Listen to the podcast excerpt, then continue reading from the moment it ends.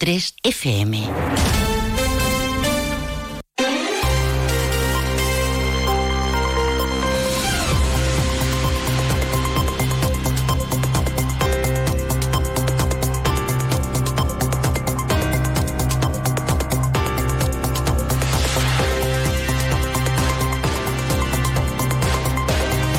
Más de uno Jerez. Juan Ignacio López. Onda Cero.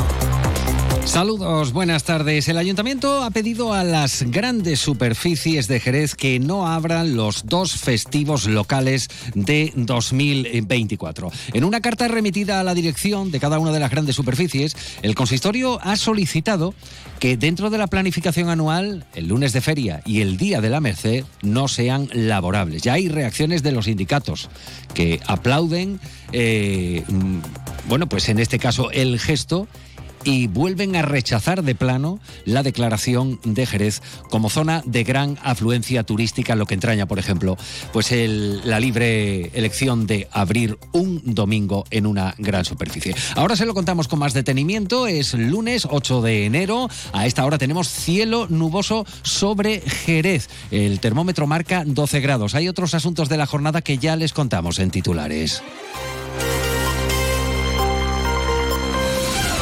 Jerez va a recibir cerca de 500.000 euros en el marco del plan corresponsables de los 2.100.000 euros destinados a programas de conciliación de 11 entidades locales de la provincia. Entre ellas el Ayuntamiento de Jerez, que ya avanza que empleará estos fondos, por ejemplo, en la organización de las escuelas de verano para niños y niñas de zonas desfavorecidas.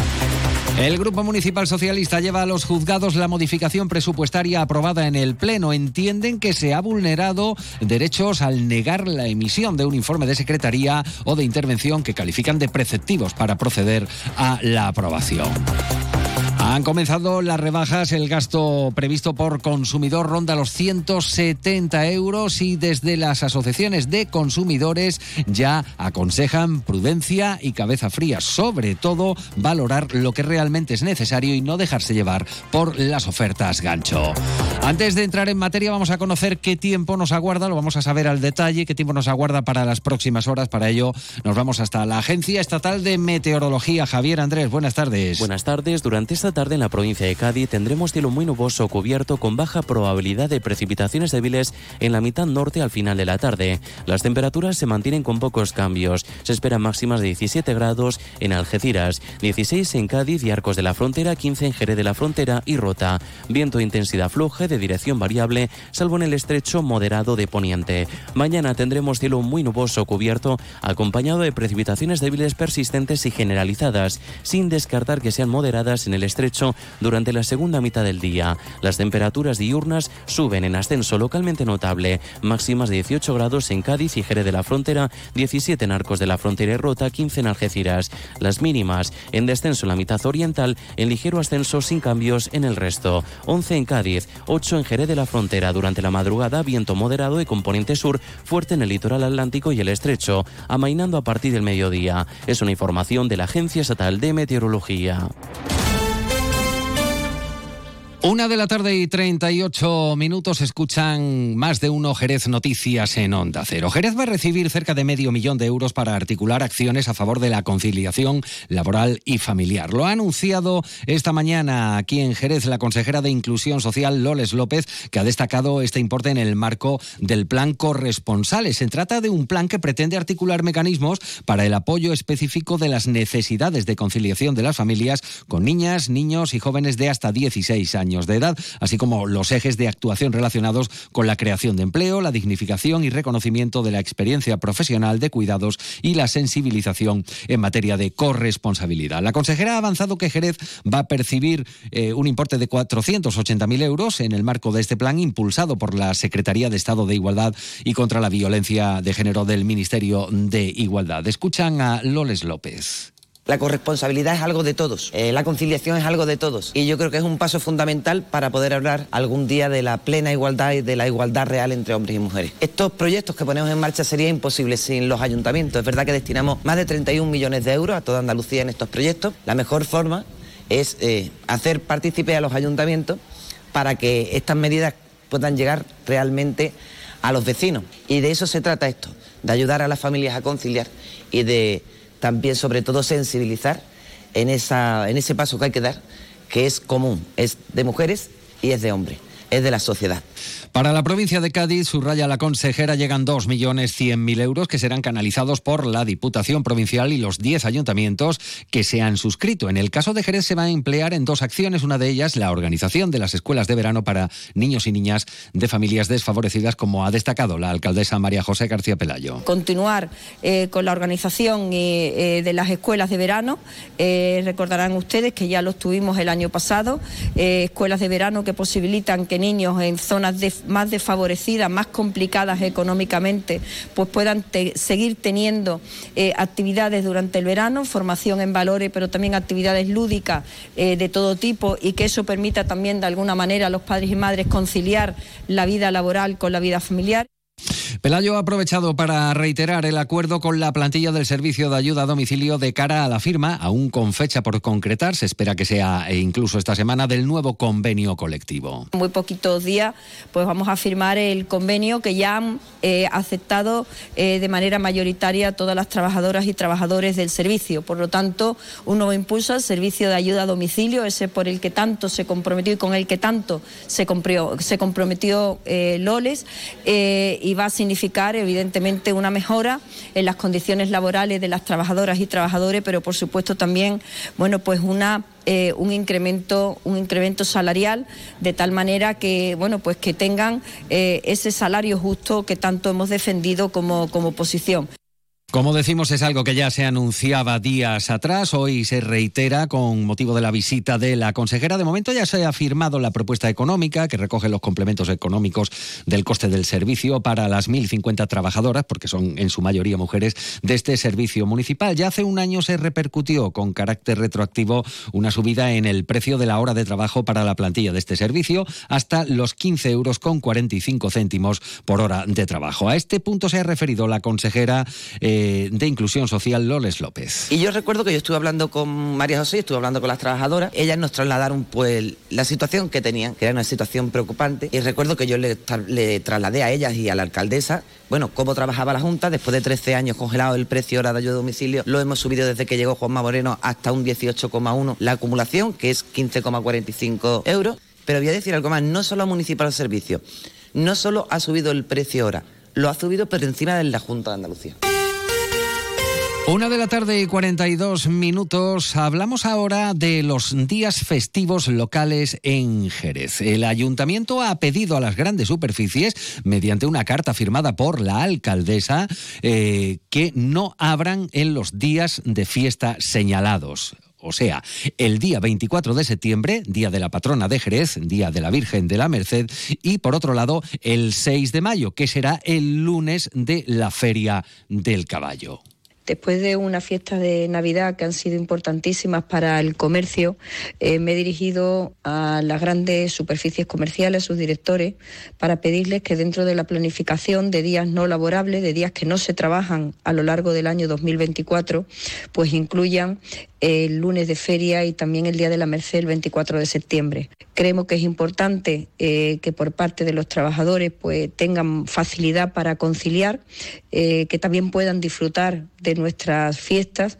y creemos que dentro de las posibilidades que tienen las grandes superficies comerciales, pues aceptar esta petición que hacemos eh, es algo para ellas fácil. Ambos días coinciden tanto con la vigencia de la zona de gran afluencia turística como con el calendario de fiestas laborables de la comunidad autónoma eh, para este año 2024. Ante este hecho, la regidora ha solicitado, como decimos, eh, que la distribución anual de los festivos de apertura no incluyan estas dos fechas. Pero, ¿qué dicen los sindicatos? La primera reacción la encontramos en UGT, desde donde su secretario general en Jerez, Pedro Alemán, remarca para empezar la postura contraria del sindicato contra la declaración de Jerez como zona de gran afluencia turística. Subraya que perjudica al pequeño comercio y al comercio tradicional por lo que insta a la Junta de Andalucía a derogar tal calificación. La Unión General de Trabajadores está en contra de que Jerez se haya declarado zona de gran afluencia turística, porque esto beneficia a los grandes centros comerciales y perjudica a los pequeños negocios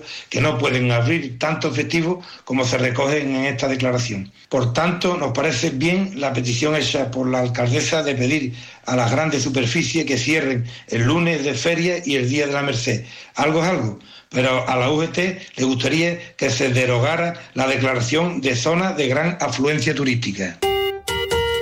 Una de la tarde y 45 minutos en la arena política, el Grupo Municipal Socialista ha presentado un recurso contencioso administrativo especial de protección de los derechos fundamentales contra el acuerdo de pleno del ayuntamiento por el que se aprobó la modificación de crédito del presupuesto, según manifiestan los socialistas, para el pago de sobresueldos, gratificaciones y productividades. Consideran inadmisible eh, que en su momento la eh, alcaldesa, senadora y presidenta de la Federación Española de municipios y provincias eh, negara la emisión del informe preceptivo. Los socialistas lo consideran admisible por tener que presentar este recurso contencioso administrativo, dicen, judicializando este asunto innecesariamente. José Antonio Díaz, portavoz socialista. Bueno, los concejales del Partido Socialista hemos presentado ante el juzgado un recurso contencioso administrativo contra el acuerdo de pleno por el cual se modifica los créditos del presupuesto para el pago de eh, sobre sueldo, productividad y gratificaciones.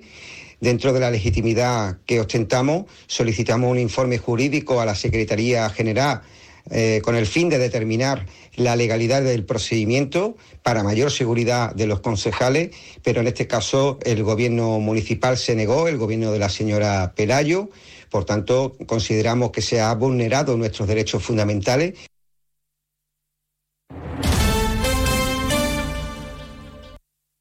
Una de la tarde y 46 minutos a vueltas con la huelga en el servicio de handing en Iberia. Según el sindicato UGT, el aeropuerto de Jerez no ha acusado apenas incidencia. Explican desde este sindicato que al estar en temporada baja y haber pocos vuelos programados con Jerez, lo más reseñable es que han llegado menos maletas en algunos vuelos procedentes de Madrid o Barcelona. Escuchan a Daniel Jurado. Él es delegado sindical responsable de sector aéreo en UGT aquí en Jerez. Aquí en Jerez no se ha notado mucho, puesto que teníamos muy pocos vuelos, estamos en temporada baja y los vuelos que estaban prácticamente protegidos no han tenido ningún problema. Lo único así destacable, eh, es cierto que tenemos vuelos que vienen de Barcelona y de Madrid y lo único que hemos visto es que nos ponían que venían con un cierto número de maletas y bueno, no han llegado esas maletas, han venido un poco menos.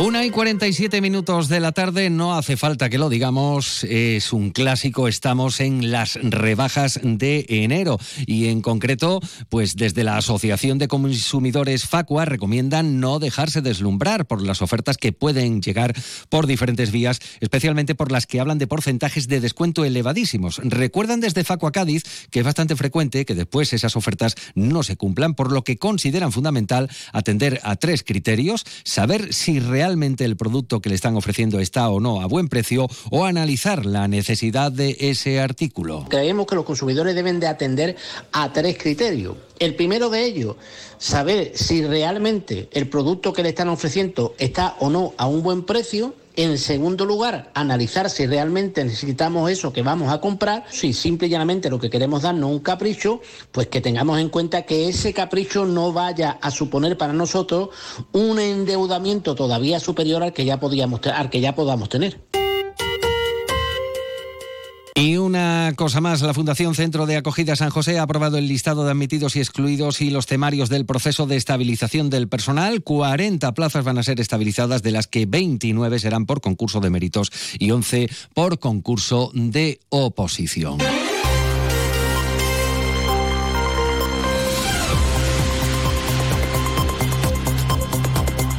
Y concluimos hoy este informativo con un nombre propio, el de Antonio Moure Sánchez. La Hermandad del Rocío de Jerez ha designado como pregonero al compañero Antonio Moure, pregón que tendrá lugar el 26 de abril de este 2024, eh, como tradicionalmente suele pasar en la Real Bodega de la Concha. Antonio Moure, nacido en Jerez, casado y padre de dos hijos, es licenciado en Derecho, cofrade de varias hermandades y desarrolla su labor como periodista en la radio televisión municipal. Además ha sido pregonero de la Semana Santa de Jerez en dos ocasiones y cuenta con un extenso currículum en Los Atriles. Enhorabuena, Antonio. Llegamos a las 2 menos 10.